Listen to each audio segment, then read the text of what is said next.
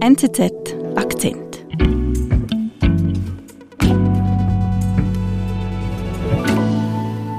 Bei mir im Studio ist Ulrich Schwerin. Hallo. Hallo.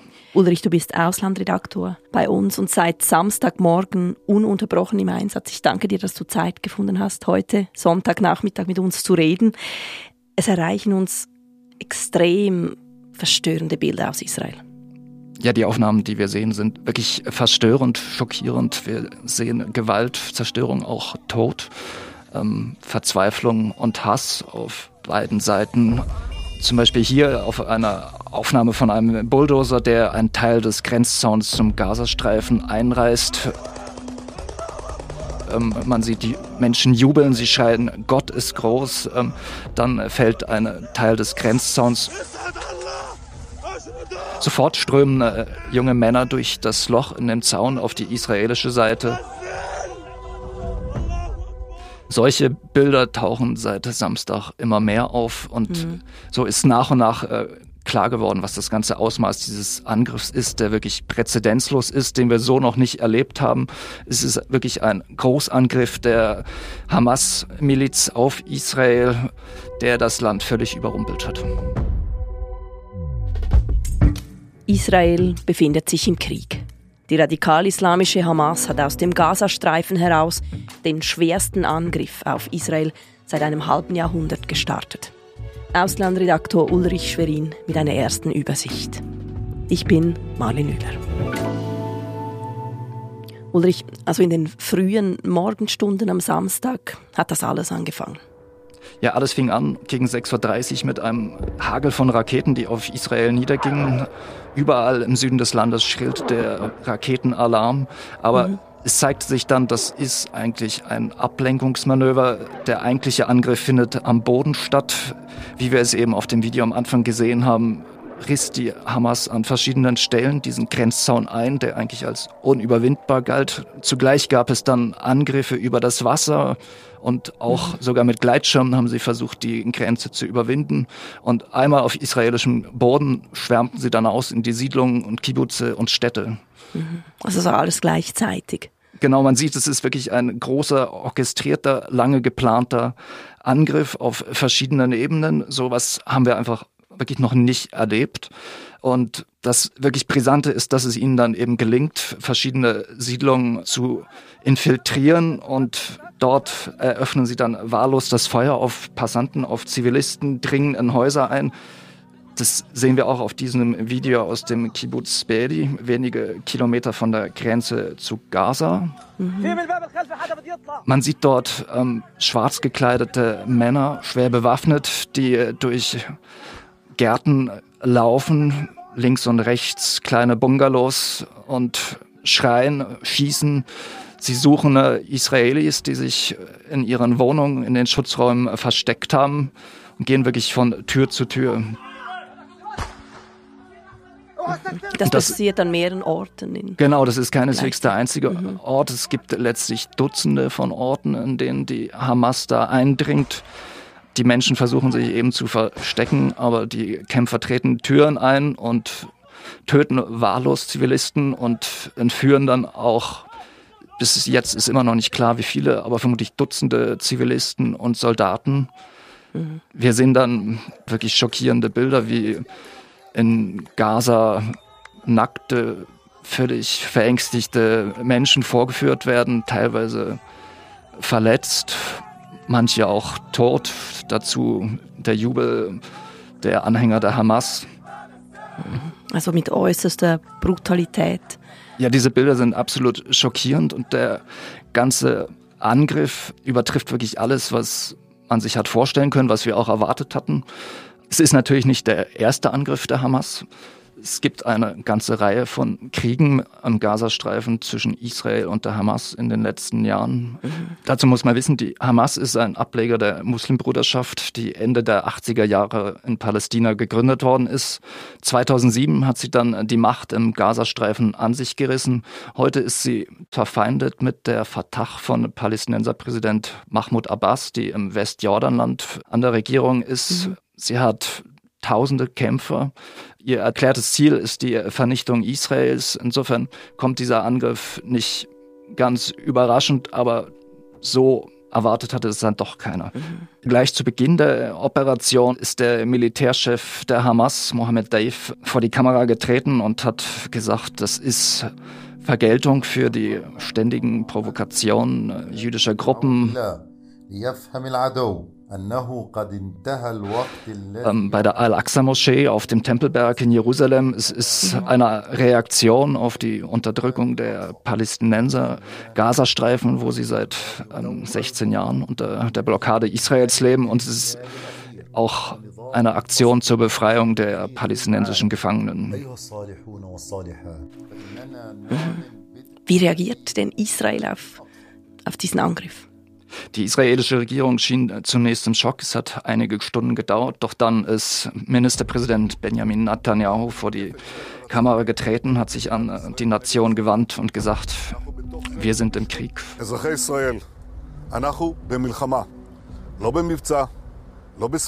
Und hat radikale Vergeltung angekündigt gegen die Hamas. Die Regierung hat dann zugleich die Mobilisierung der Reservisten verkündet. Ähm, die Bevölkerung wurde aufgerufen, Blut zu spenden. Überall im Land strömten dann die Reservisten zu ihren Einheiten. Und mhm. schon am späten Vormittag gab es die ersten Luftangriffe der Luftwaffe auf den Gazastreifen. Und seitdem die Zahl der Toten und Verletzten steigt stündlich auf beiden Seiten. Mhm. Aber du sagst am Anfang, das war ein Schock. Also die Regierung brauchte einige Zeit, um zu reagieren. Es war ein absoluter Schock für die Israeli. Mhm. Es war der Morgen des Sabbat an dem letzten einer Reihe hoher Feiertage und das Land ist ganz offensichtlich unvorbereitet getroffen worden. Ähm, die ersten Reaktionen auch der Soldaten am Rande des Gazastreifens wirkte unkoordiniert und chaotisch. Sie waren offenbar nicht in der Lage, die Hamas aufzuhalten. Und wirklich gefeierte Raketenabwehr. Der Iron Dome war offensichtlich überwältigt von der Menge der Raketen. Tausende sollen es gewesen sein und viele schlugen ein in Tel Aviv, in Jerusalem, in Ashkelon, rund um den Gazastreifen. Verstehe nicht ganz, wie ist das möglich, Ulrich? Ist so ein offenbar koordinierter Angriff. Wie konnte denn der israelische Geheimdienst das übersehen? Ja, das ist wirklich die ganz große Frage, die sich alle stellen in Israel natürlich. Mhm. Zuvorderst der Mossad und die anderen Geheimdienste sind ja, haben ein hohes Ansehen und äh, man war eigentlich überzeugt, dass die Hamas genau überwacht wird, unterwandert ist, infiltriert, dass man genau weiß, was sie tut. Aber es hat sich mhm. gezeigt, das ist nicht der Fall. Eine Erklärung ist, dass Israel in den vergangenen Monaten absorbiert war von dem Streit zwischen Regierung und Opposition um die Justizreform.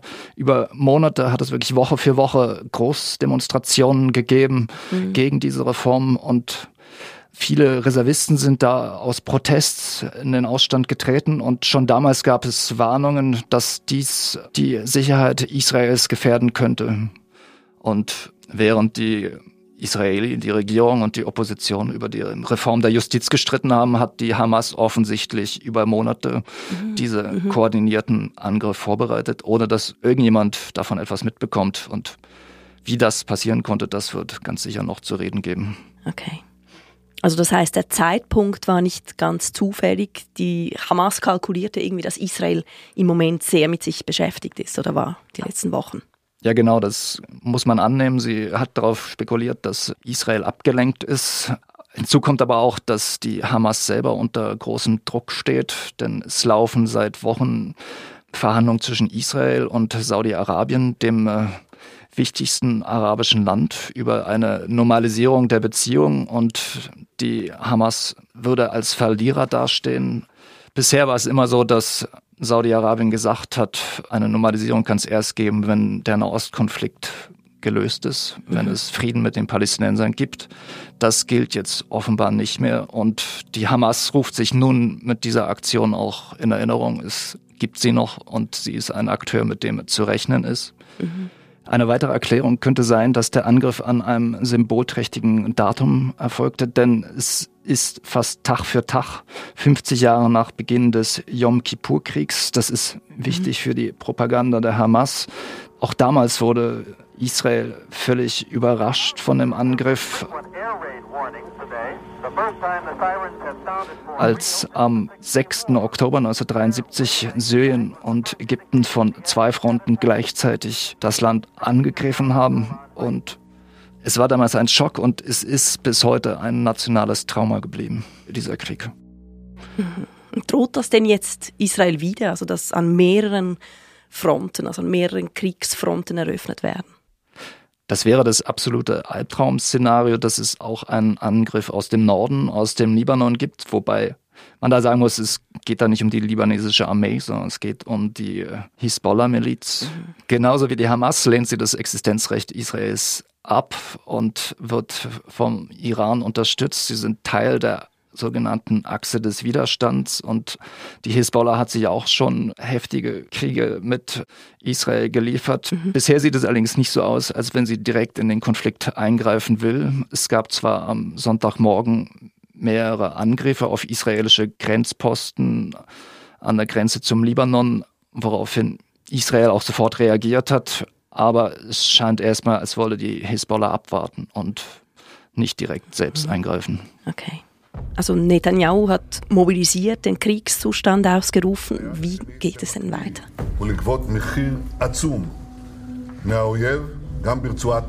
Ja, Netanyahu hat gesagt, der Feind wird einen nie dagewesenen Preis bezahlen. Und die Armee hat dann am Samstagnachmittag nach und nach die Kontrolle wieder zurückerlangt, hat Kibbutzim Dörfer und Städte rund um den Gazastreifen befreit, die Angreifer getötet, die Menschen aus den Schutzräumen befreit und dann dieses ganze Gebiet äh, evakuiert. Mhm. Am Sonntagmorgen ist das Sicherheitskabinett dann erneut zusammengetreten und Netanyahu hat gesagt, unser Ziel ist es, die Hamas dieses Mal komplett zu zerstören.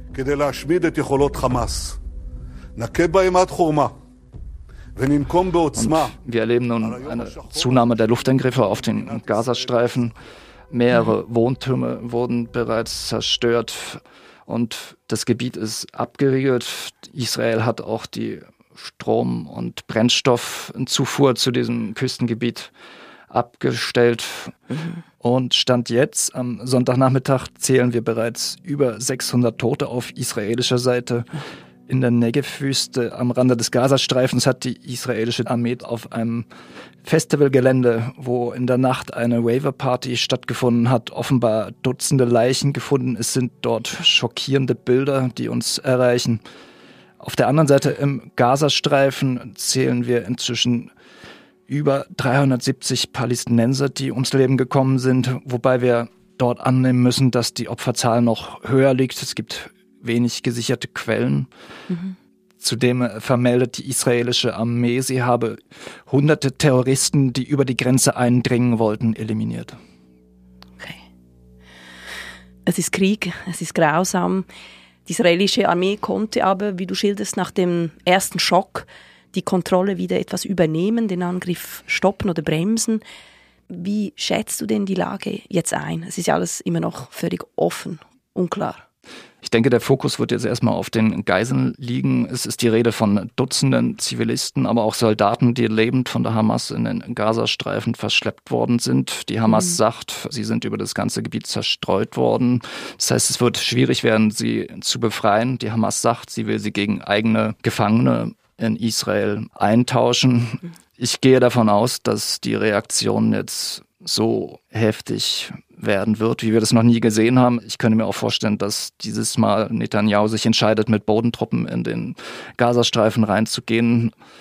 Und dabei wird es ganz gewiss viele zivile Opfer geben. Mhm. Aber es bleibt natürlich ein Schock, eine Demütigung für Israel, die viele Annahmen der letzten Jahre in Frage stellt. Das Gefühl von Sicherheit und militärischer Überlegenheit eben mhm. auch erschüttert. Und die Eskalation zeigt auch, dass die Strategie der Regierung Netanyahu nicht aufgeht, den äh, Konflikt mit den Palästinensern auszuklammern und sich zu konzentrieren auf die Normalisierung der Beziehungen mit Saudi-Arabien und anderen arabischen Nachbarn.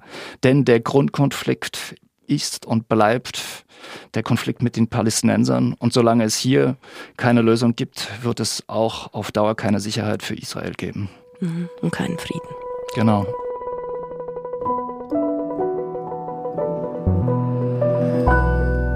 Lieber Ulrich, vielen Dank für deinen Besuch im Studio. Ja, ich danke euch. Das war unser Akzent. Produzent dieser Folge ist Simon Schaffer. Informiere dich schnell, kompakt und fokussiert über das Weltgeschehen mit unserem täglichen Newsletter, dem NZZ Briefing. Registriere dich dafür kostenlos und abonniere es unter go.nzz.ch/briefing. Ich bin Marlin Müller. Bis bald.